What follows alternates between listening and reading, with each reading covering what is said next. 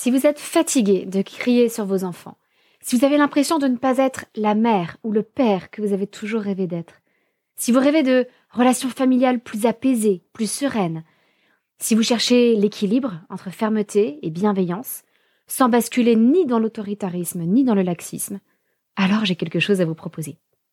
Les jeudis soirs, du 16 mai au 27 juin, j'organise un atelier de parents en ligne, en tout petit groupe.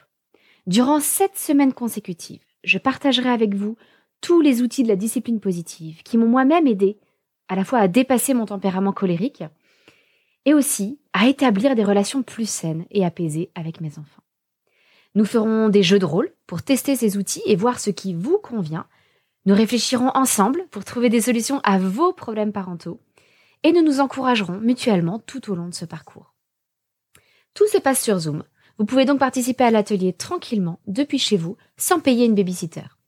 C'est parfait pour les parents solos qui n'ont pas forcément un relais facile à la maison et pour encourager les couples à participer à deux, eh bien, j'offre l'inscription à l'atelier au deuxième parent.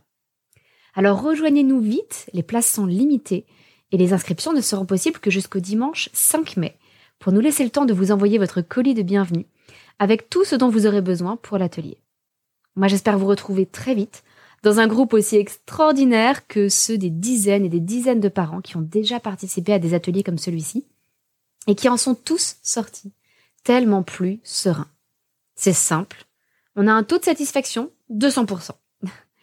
Toutes les infos sont sur la page d'inscription de l'atelier que vous retrouverez dans les notes de votre épisode. Alors bonne écoute et à très bientôt.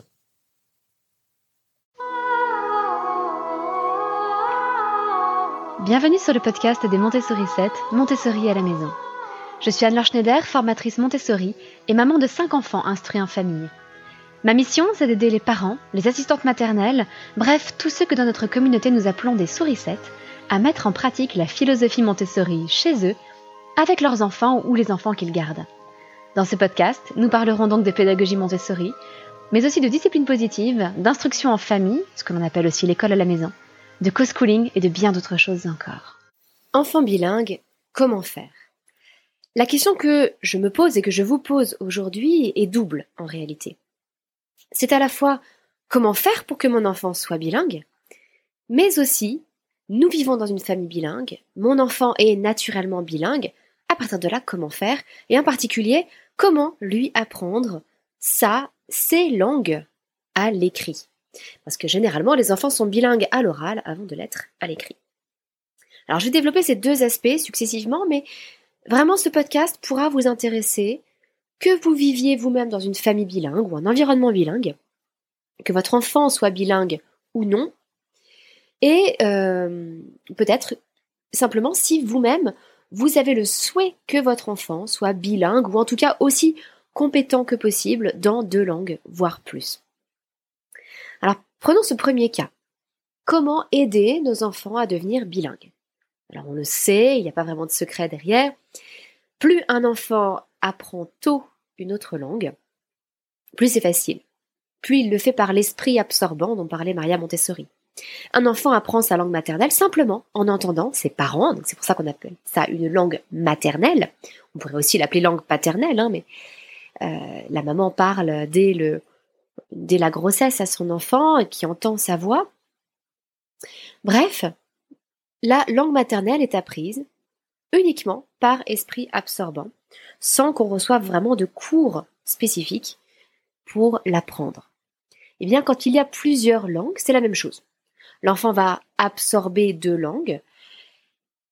Ça va prendre plus de temps pour atteindre un certain niveau. Vous savez qu'on parle de, de niveau de compétence en langue, avec les niveaux A1, A2, A3, etc. Donc, partons là-dessus, euh, il va falloir plus de temps pour un enfant qui vit dans un environnement bilingue pour atteindre peut-être le niveau A1 en français. Mais il atteindra plus vite le niveau A1 en français et en anglais qu'un enfant euh, monolingue, je ne sais pas comment dire autrement, euh, n'atteindrait seulement atteindrait le niveau A2 en français. Ce, ne sont pas des choses qui sont chiffrées, sur lesquelles j'ai des études à vous présenter, simplement pour vous expliquer comment ça se passe. C'est-à-dire qu'un enfant qui apprend par exemple l'anglais et l'allemand va euh, mettre plus de temps à connaître 100 mots de vocabulaire dans ces deux langues qu'un enfant qui ne parlerait que français et qui donc euh, n'aurait à apprendre que 100 mots de vocabulaire au total.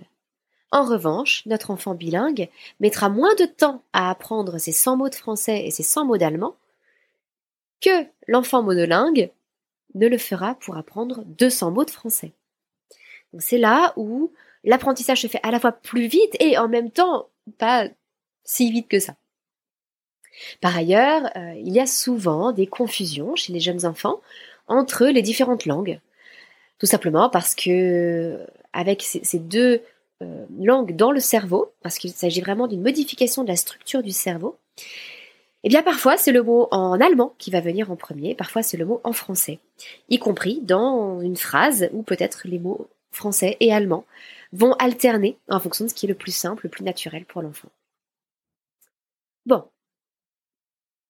Ça, c'était juste pour poser quelques bases sur ce qu'on sait. Donc, on sait que ça vient, pour ce qui est de la langue orale, par esprit absorbant, sans qu'il n'y ait besoin de faire grand-chose. On sait aussi que ça ne ralentit pas globalement l'apprentissage des langues, euh, au contraire, ça l'accélère. En revanche, il peut y avoir un léger retard de vocabulaire dans euh, l'une des langues, dans chaque langue prise individuellement par rapport à des enfants qui n'apprendraient qu'une seule langue à la fois. C'est normal, il n'y a pas de quoi s'inquiéter. Les confusions entre les deux langues sont aussi fréquentes, naturelles, c'est normal et il n'y a pas de quoi s'inquiéter. Bon. Maintenant, comment faciliter les choses à l'enfant? Ou bien vous vivez naturellement dans un environnement bilingue, trilingue. Par exemple, euh, je ne sais pas, euh, c'est papa qui est allemand, euh, maman est française et l'enfant vit en France. Pour l'enfant, les choses sont très cadrées. Il va naturellement apprendre que son papa parle allemand, que sa maman parle français et qu'à l'extérieur on parle français. C'est important autant que possible d'essayer de préserver ces distinctions. Donc autant que possible, encore une fois, l'idéal serait que le papa ne parle que l'allemand en présence de l'enfant et que la maman ne parle que le français en présence de l'enfant. Ça va aider l'enfant à faire le tri entre deux catégories de vocabulaire. Les mots qu'utilise maman, les mots qu'utilise papa. Plus tard, ces catégories prendront un autre nom, un autre sens, le français et l'allemand. Tout ça va simplifier les choses pour l'enfant. De même, si on a un enfant peut-être trilingue avec maman qui est italienne, qui parle italien, euh, papa qui parle anglais, et tout ce petit monde vit en France. Eh bien, l'enfant va apprendre qu'il y a trois contextes. La langue que lui parle papa, la langue que lui parle maman, et la langue qu'on parle à l'extérieur, dans la société, tout simplement. Et peut-être que papa et maman parleront français dans la société. C'est normal. L'enfant va comprendre ça, cette distinction que le langage qu'ils emploient avec l'enfant n'est pas le même que le langage qu'ils emploient avec les autres. Mais chaque fois que l'on peut établir cette distinction, ça va simplifier les choses. Alors si l'enfant ne vit pas dans un environnement multilingue, mais que vous avez envie malgré tout d'aider votre enfant à développer une deuxième langue le plus tôt possible, parce que vous savez que c'est plus facile quand on le fait le plus tôt possible, eh bien là il va falloir faire des adaptations.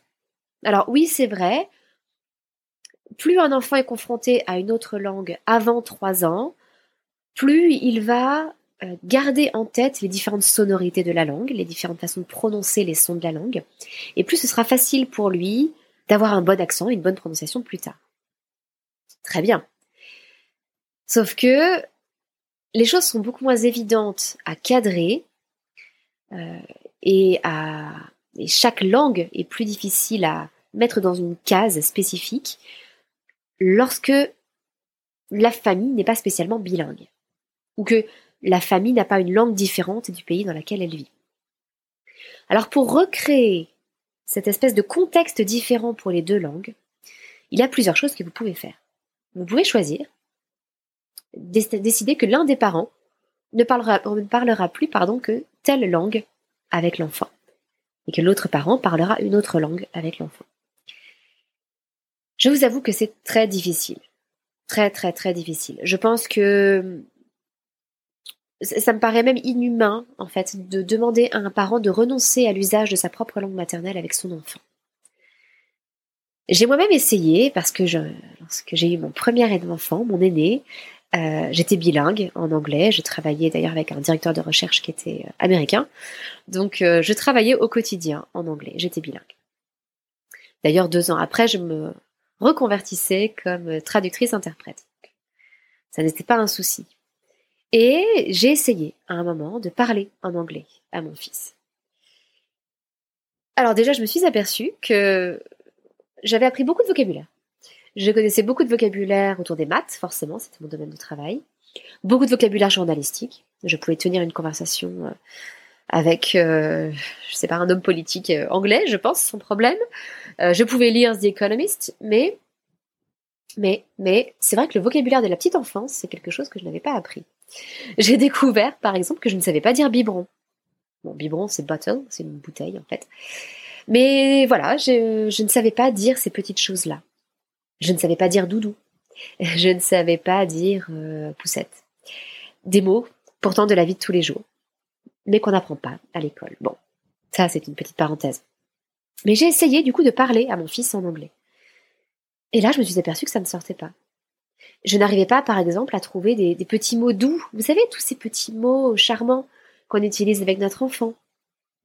Euh, mon chéri, mon amour, ma petite puce, mon petit ourson, mon lapin, mon petit canard. Voilà, tous ces petits mots affectifs, ces surnoms, cette façon de parler à son enfant, quand on doit la transposer dans une autre langue, ça semble totalement artificiel. Et donc, de mon côté, j'avoue que j'ai été totalement incapable de parler naturellement avec mon fils en anglais. Et par ailleurs, ce que je ne faisais pas et que j'aurais dû faire pour bien faire, c'était de trouver quand même un contexte différent pour le français et pour l'anglais. Euh, c'est une époque où euh, j'ai beaucoup élevé notre fils aîné toute seule parce que mon mari qui était militaire était beaucoup parti en mer. Euh, il est parti 12 mois sur les 13 premiers mois de notre fils. Donc c'est une période que j'ai beaucoup passée seule avec mon fils, avec ses, grands-parents aussi, bien entendu, des cousins, etc. Mes seuls parents. Eh bien, c'était encore plus difficile pour moi de séparer les choses et de, et, je ne pouvais pas me dire, bah, c'est mon conjoint qui va parler français et moi je vais parler anglais. Parce qu'il fallait quand même qu'il entende du français de ma part aussi, puisque j'étais quasiment la seule parente euh, à ce stade-là. Eh bien, ce que j'aurais pu faire, et que je n'ai pas fait parce que comme je vous l'ai dit, ça n'était pas naturel pour moi, j'aurais pu choisir des temps spécifiques. Par exemple, le temps du rituel du soir, qui se serait déroulé uniquement en anglais, avec une petite histoire en anglais ou une petite chanson en anglais, euh, j'aurais pu choisir le rituel du matin, que le lever se passe en anglais, ou les repas. Bref, j'aurais pu choisir des moments spécifiques qui tous les jours se seraient déroulés en anglais, dans lesquels nous aurions pris nos habitudes. Et en faisant comme ça, l'enfant est capable de comprendre qu'il y a une langue pour tel moment de la journée et une langue pour tel autre moment de la journée. De même que l'enfant est capable de comprendre qu'il y a une langue pour une personne, une autre langue pour une autre personne, ou qu'il a une langue dans un endroit, par exemple la maison, et une langue pour un autre endroit, par exemple la crèche, l'extérieur, la société, peu importe. Mais en tout cas, ça aide énormément lorsque on peut distinguer les contextes comme ça pour les enfants, pour les aider à devenir bilingues ou multilingues. Alors, même si, comme moi, ça ne vous semble pas très naturel de parler une langue étrangère à votre tout petit, vous pouvez tout simplement incorporer des chansons et des histoires en anglais. Et c'est là que le rituel du soir ou le rituel du matin peuvent être euh, précieux. L'enfant va comprendre qu'il s'agit d'une autre langue, que c'est un contexte particulier. Et malgré tout, euh, l'enfant va pouvoir entendre ces différentes sonorités, s'en imprégner et du coup améliorer sa prononciation pour plus tard. Donc voilà les recommandations que je peux vous faire euh, si vous vivez dans une famille bilingue ou si vous aimeriez que votre enfant soit aussi euh, armé que possible pour apprendre les langues étrangères plus tard. Mais lorsqu'on arrive à l'âge de l'apprentissage de l'écrit, que doit-on faire? Et alors là, mes conseils sont très différents suivant les langues concernées. C'est un cas que je rencontre très souvent dans l'accompagnement que je propose à mes stagiaires. J'ai un accompagnement à la parentalité et à l'instruction en famille Montessori. Et dans cet accompagnement, forcément, comme c'est en ligne, ça attire aussi un public d'expatriés. Pas seulement, mais entre autres, un public d'expatriés. Donc, j'ai peut-être un peu plus que dans des formations en présentiel, euh, un certain nombre de familles multilingues. Ou bien des familles où tout le monde parle français mais qui sont expatriés, ou des couples mixtes euh, qui vivent parfois encore dans un troisième pays, bref. Euh, j'ai beaucoup de situations différentes. Et là, il faut faire attention. Pourquoi? Parce qu'il ne faut pas que l'enfant mélange tout à l'écrit. Et là, ça dépend des langues qui sont concernées. Déjà, ça dépend de la proximité entre les deux langues. Par exemple, si vous avez un enfant qui est bilingue à l'oral en français et en espagnol, les choses vont être beaucoup plus simples que si vous avez un enfant qui est bilingue en français et en arabe, pour tout un tas de raisons. Première raison, parce que le français et l'espagnol sont toutes les deux des langues romanes. Ça fait partie de la grande famille des langues romanes et néo-romanes. Donc l'espagnol, le portugais, le, euh, français évidemment, euh, le roman, il me semble aussi, en Suisse, sans garantie, le roumain, étonnamment, qui est aussi une langue romane, l'italien, évidemment. Tout ça, ce sont des langues romanes. Vous avez les langues germaniques, comme l'anglais, l'allemand, le, néerlandais. Vous avez des langues slaves, comme le russe, euh, le polonais, etc. vous avez des langues alors les langues helléniques, je crois qu'il n'y a guère que le grec, grec ancien, grec moderne. Euh, vous avez des langues euh, sémitiques, comme euh, l'hébreu ou l'arabe, etc., etc. Bref, vous avez des familles de langues. Donc évidemment, ça va être plus facile d'apprendre à l'écrit des langues qui font partie de la même famille. Il y aura moins de confusion. Autre point très important, et c'est pour ça que je disais que apprendre le français et l'arabe à l'écrit en même temps, ça allait être beaucoup plus compliqué. Il faut voir l'écriture. Vous avez le sens d'écriture et vous avez le type de caractère utilisé, si l'on veut. Alors c'est évident qu'entre l'apprentissage du français qui s'écrit de gauche à droite et, en, qui s'écrit en alphabet latin et l'apprentissage du, je sais pas du russe qui s'écrit aussi de gauche à droite, mais dans un alphabet euh, cyrillique, il y a déjà une difficulté supplémentaire.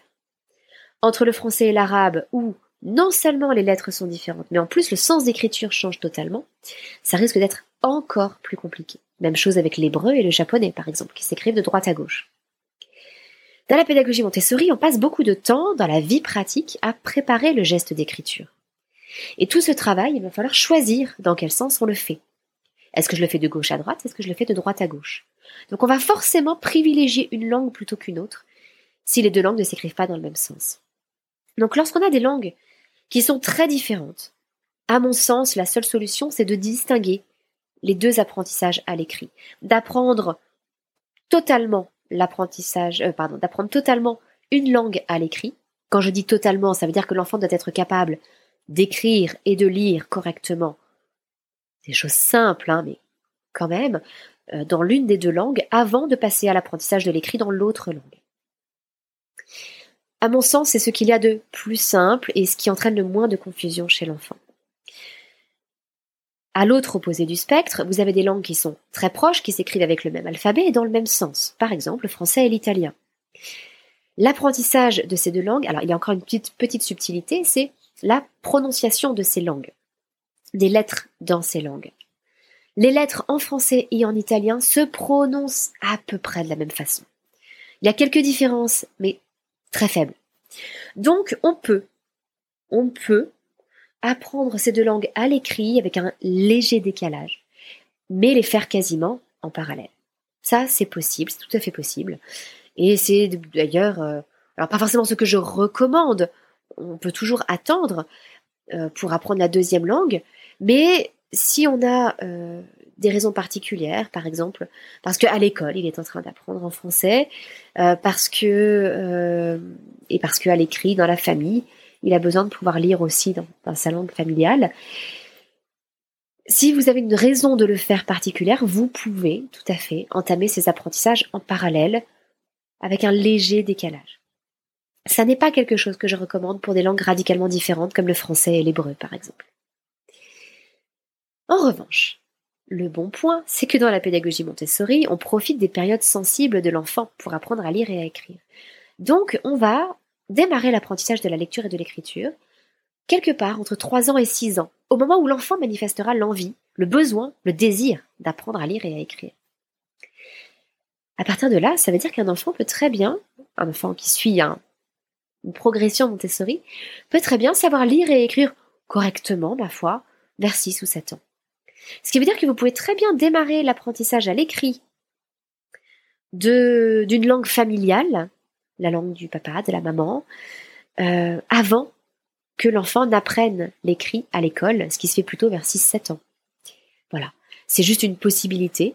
Euh, ça vous permet de, de trouver le bon créneau pour apprendre l'écrit à votre enfant, en sachant que quand on profite des périodes sensibles, évidemment, tout va beaucoup plus vite. Euh, j'espère que cela vous éclaire un petit peu pour savoir comment faire avec un enfant multilingue, bilingue, trilingue. Sachez avant tout que c'est une chance, c'est une immense richesse. Et euh, laissez-moi finir sur cette note-là, qu'il est, enfin que plus on connaît de langues, plus il est facile d'en apprendre de nouvelles. Donc si votre enfant est déjà bilingue, il pourra beaucoup plus facilement devenir trilingue, quadrilingue, etc. Encore une fois, c'est une chance, c'est une ouverture sur euh, les autres cultures du monde, puisque ça donne accès à l'écrit des autres cultures du monde, à l'oral aussi évidemment, hein, puisque ce sont des enfants chez qui il faut que l'oral soit développé auparavant. Euh, et donc, voyez vraiment cela comme une richesse, un, cadeau que vous faites à votre enfant.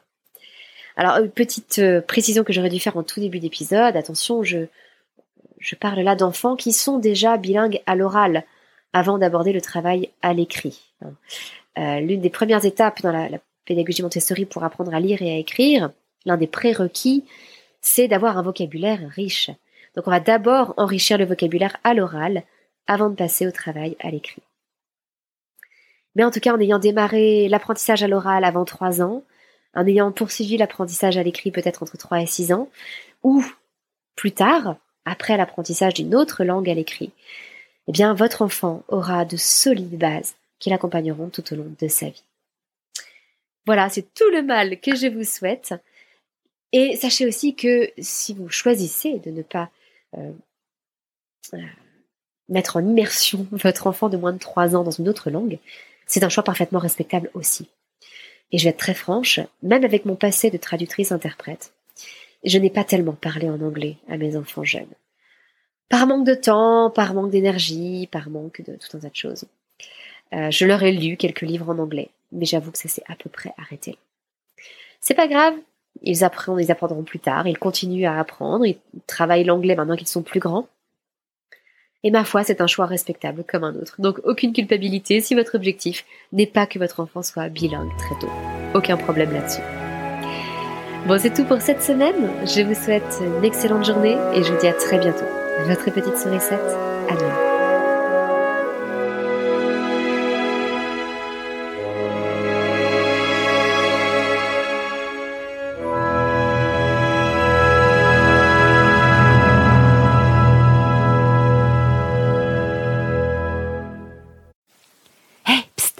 N'oubliez pas que vous n'avez que jusqu'au dimanche 5 mai pour vous inscrire à notre prochain atelier de parents en discipline positive sur Zoom. Et petit rappel, l'inscription du deuxième parent est offerte. Donc si vous voulez prendre du temps en couple, à la fois pour vous et pour votre famille, eh bien c'est l'occasion ou jamais. Vous pourrez suivre tous les ateliers de chez vous sans même avoir à prendre une babysitter. Mais bien entendu, si vous êtes parent solo, vous êtes tout autant le bienvenu. J'ai donc hâte de vous retrouver les jeudis soirs de 20h30 à 22h30 entre le 16 mai et le 27 juin pour 7 séances de 2 heures en discipline positive. Toutes les informations sont disponibles sur le lien d'inscription que vous retrouverez dans les notes de votre épisode. À très bientôt!